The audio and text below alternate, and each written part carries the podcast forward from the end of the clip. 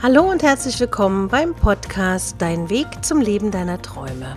Ich bin Ariane Lehmann, dein Motivationscoach und ich freue mich, dass du heute wieder zuhörst. In dieser Folge geht es um Glück oder Unglück und wieso es manchmal eine Fügung sein kann, die nicht auf den ersten Blick erkennbar ist. Was ist eigentlich Glück und was ist Unglück? Versteckt sich möglicherweise das eine oft im anderen und zeigt sich erst auf den zweiten Blick? Vielleicht kennst du ja die Geschichte aus China, die von einem armen Bauern und seinem Sohn erzählt. Bereits bei Beginn ist klar ersichtlich, worum es geht. Denn die beiden lebten in großer Armut und besaßen nur ein Pferd das sie zur Bewirtschaftung ihres Ackers verwendeten. Als also eines Tages der Gaul durchging, bekundeten die Nachbarn großes Mitleid und sprachen von einem großen Unglück. Doch der Bauer sah das etwas anders. Glück oder Unglück, wer kann das schon beurteilen? War die Aussage des alten Mannes. Nachdem einige Tage vergangen waren, kam das Pferd wieder retour zurück und brachte eine ganze Herde wilder Artgenossen mit. Glück oder Unglück, wer kann das schon einschätzen, war wiederum die kryptische Antwort des alten Bauern. Der Sohn versuchte sich daran, eines der Pferde einzureiten und wurde heruntergeworfen. Er verletzte sich dabei schwer, womit die Dorfbewohner wieder Mitleid zum Ausdruck gebracht haben. Er verletzte sich schwer, und wieder folgte die gleiche Antwort des Bauern. Unglück oder Glück? Wer weiß das schon genau? Diese Geschichte kann man beliebig fortsetzen, wobei es auch tatsächliche Ereignisse und Erlebnisse gibt mit der gleichen Botschaft.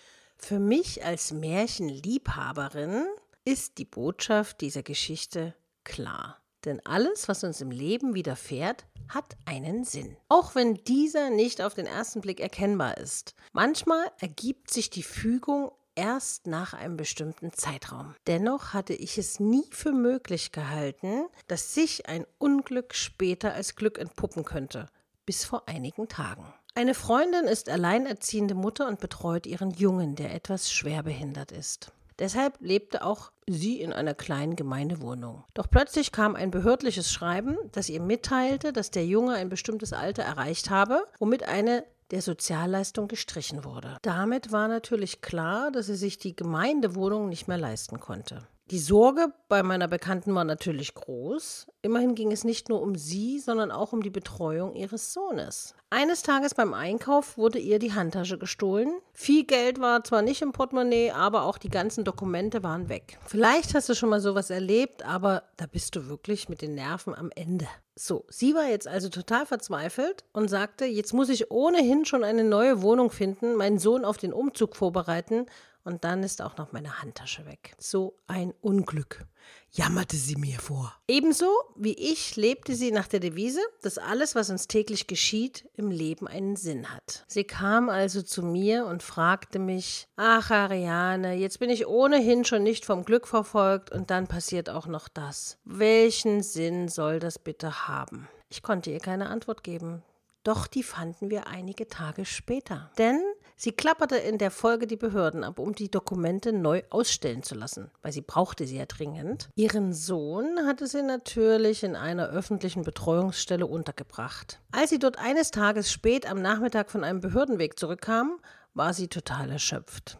Die Betreuerin bot ihr eine Tasse Tee an und so kamen die beiden Frauen ins Gespräch. Wissen Sie, nicht nur, dass ich meinen Sohn aus der gewohnten Umgebung rausreißen und umziehen muss, habe ich noch zusätzlichen Stress und Sorgen, weil mir jemand meine Handtasche geklaut hat, klagte sie ihr Leid ihrem Gegenüber. Da kann ich nicht weiterhelfen antwortete die junge Frau. Bei uns im Haus ist gerade eine freundliche Wohnung frei geworden, die hell und behindertengerecht adaptiert ist. Meine Freundin konnte natürlich das Glück kaum fassen. So wurde aus der geklauten Handtasche ein Kontakt, der in einem neuen Zuhause für sie und ihren Sohn geendet hat. Und sicher kennst du auch ganz viele Situationen im Leben, die dir schon widerfahren sind, wo du im ersten Moment gedacht hast, oh mein Gott, was für ein Drama. Und im Nachhinein sitzt du da und denkst, Mensch, das hätte ich nie für möglich gehalten. Also, ihr wollt ja immer Beispiele. Und ich habe natürlich wieder ein Beispiel von mir aus dem Leben.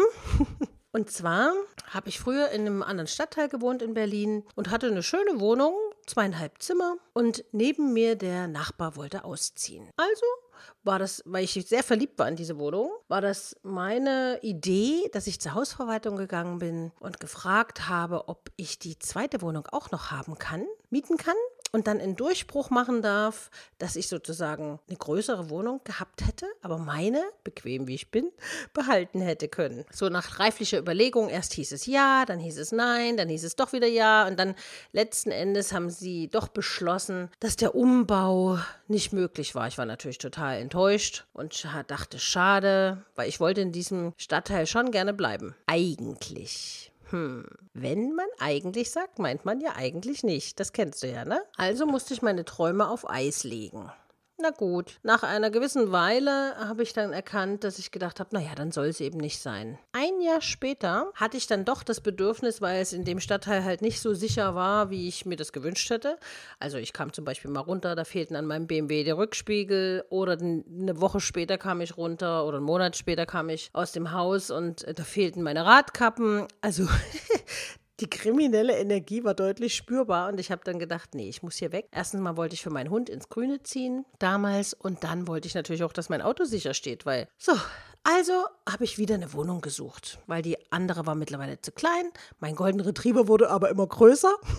so dass ich da, also schon in der zweieinhalb Wohnung für einen Golden Retriever ist nicht schön. Also habe ich gedacht, oh, ich möchte gerne in einem Stadtteil wohnen, wo mein Auto sicher ist. Am liebsten aus dem Haus kommen und in den Wald. Und habe dann bei Immobilien Scout reingeguckt und immer mal ein paar Wohnungen gesehen, die völlig unerschwinglich sind, weil die Preise hier bei uns wirklich, also jetzt sowieso in die Höhe geschossen sind, aber auch früher schon sehr preisintensiv waren. Also immer wieder war ich dann mit meinem Hund hier spazieren im Wald und habe dann immer gedacht, ach lieber Gott, ich möchte gerne hier aus dem Haus kommen und in den Wald gehen wollen. Und habe das immer so abgeschickt und bin natürlich dann trotzdem immer wieder in meine Wohnung zurückgefahren. Irgendwann habe ich dann gedacht, ach mein Gott, was soll's. Ich schreibe einfach so eine teure Wohnung an äh, und frage einfach mal. Ach, das war eine total verrückte Wohnung, sage ich dir. Ich glaube 200 Quadratmeter und ich glaube 2000 Euro kalt. Und ich habe geschrieben, ich habe den, den Makler angeschrieben und habe gefragt, ob er Hunde gestattet. Was mich da geritten hat, kann ich dir bis heute nicht sagen. Jedenfalls schrieb der auch sehr, sehr freundlich und sehr schnell zurück. Vielen Dank für die Antwort. Leider sind Hunde hier nicht gestattet. Das war richtig eine pompöse Wohnung mit Badesteg und allem drum und dran. Und jetzt kommt der Knaller. Dann sagte er, aber wir hätten in der zweiten Reihe noch eine Wohnung, die ist wirklich viel günstiger und da sind Hunde gestattet. Wollen Sie sich die mal anschauen? So, und dann habe ich mir die Wohnung angeguckt und jetzt darfst du mal raten, ich habe genau zehn Meter, um in den Wald zu kommen. Das heißt, bei mir sind also zwar die Wildschweine auch vor der Tür, aber mein Auto steht sicher und mein Hund war damals glücklich. Und im Nachhinein kann ich wirklich sagen, das Unglück, dass in der alten Wohnung nicht der Durchbruch genehmigt wurde, war im Nachhinein mein größtes Glück, weil ich liebe meine jetzige Wohnung. Die ist groß, die ist grün, sie ist ruhig und sie ist einfach toll. Und du bist in neun Minuten am Kudamm, was willst du mehr? Ja. Es war also ein großes Glück, dass es damals nicht geklappt hat mit dem Umbau, weil sonst hätte ich niemals eine neue Wohnung gesucht, logischerweise. Und dadurch, dass ich aus irgendeinem unerfindlichen Grund auf diese sehr, sehr preisintensive Wohnung geschrieben habe, ob dort Hunde genehmigt sind, stellte sich heraus, dass ich in der zweiten Instanz dann die Wohnung gefunden habe, in der ich heute noch wohne und lebe. Und so erfüllen sich einfach Wunder. Deshalb nicht immer im ersten Moment denken, oh, was für ein Drama, was für ein Drama, sondern wirklich die Lösung suchen oder erstmal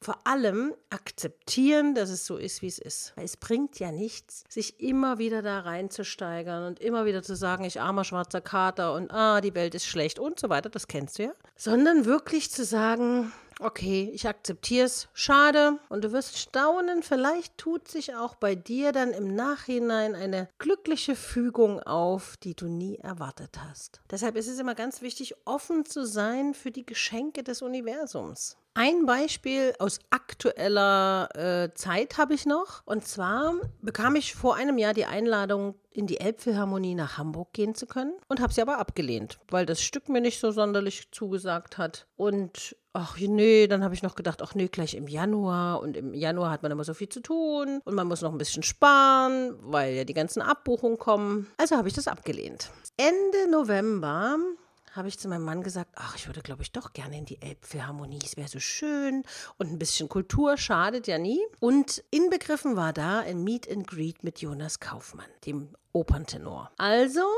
habe ich da angerufen und gesagt, oh, ich würde jetzt doch gerne gehen wollen. Und da haben die Kollegen natürlich gesagt, äh, Entschuldigung, Sie kommen ein Jahr zu spät, die, die Karten sind lange ausverkauft, wir machen Ihnen wenig Hoffnung, wir setzen Sie aber auf die Liste. Okay, da habe ich gedacht, naja, wird bestimmt nicht klappen. Akzeptanz. Es ist dann eben so meine eigene Schuld, dass ich erst Ja und dann Nein gesagt habe okay. Und habe nicht mehr drüber nachgedacht. Zwei Tage später klingelte mein Telefon. Hallo, hallo, wir haben gute Nachrichten. Nanu? Es hat gerade jemand abgesagt, der nicht kann zu dem Termin in der Elbphilharmonie. Wollen Sie gehen? Was? Ich dachte, Nanu, wunderbar. Oh, schön.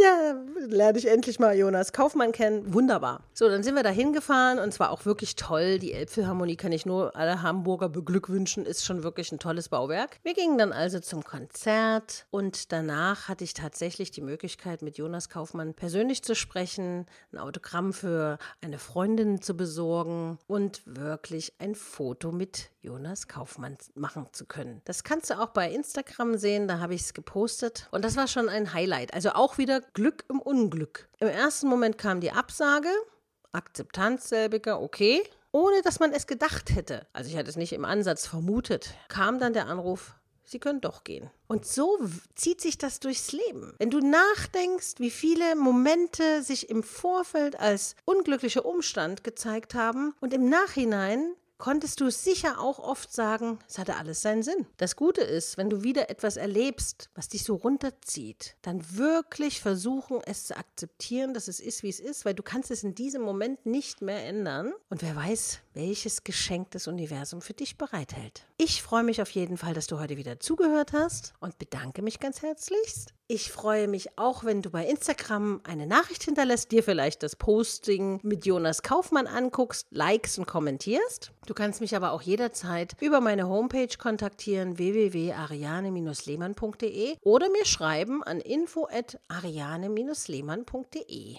Motivationstipps von mir gibt es natürlich auch direkt aufs Handy. Auch das findest du auf meiner Homepage. Ich verlinke das hier alles nochmal und freue mich, wenn du auch nächste Woche wieder mit dabei bist. Hast du Anregungen, schreib mir und ich sage bis bald. Deine Ariane.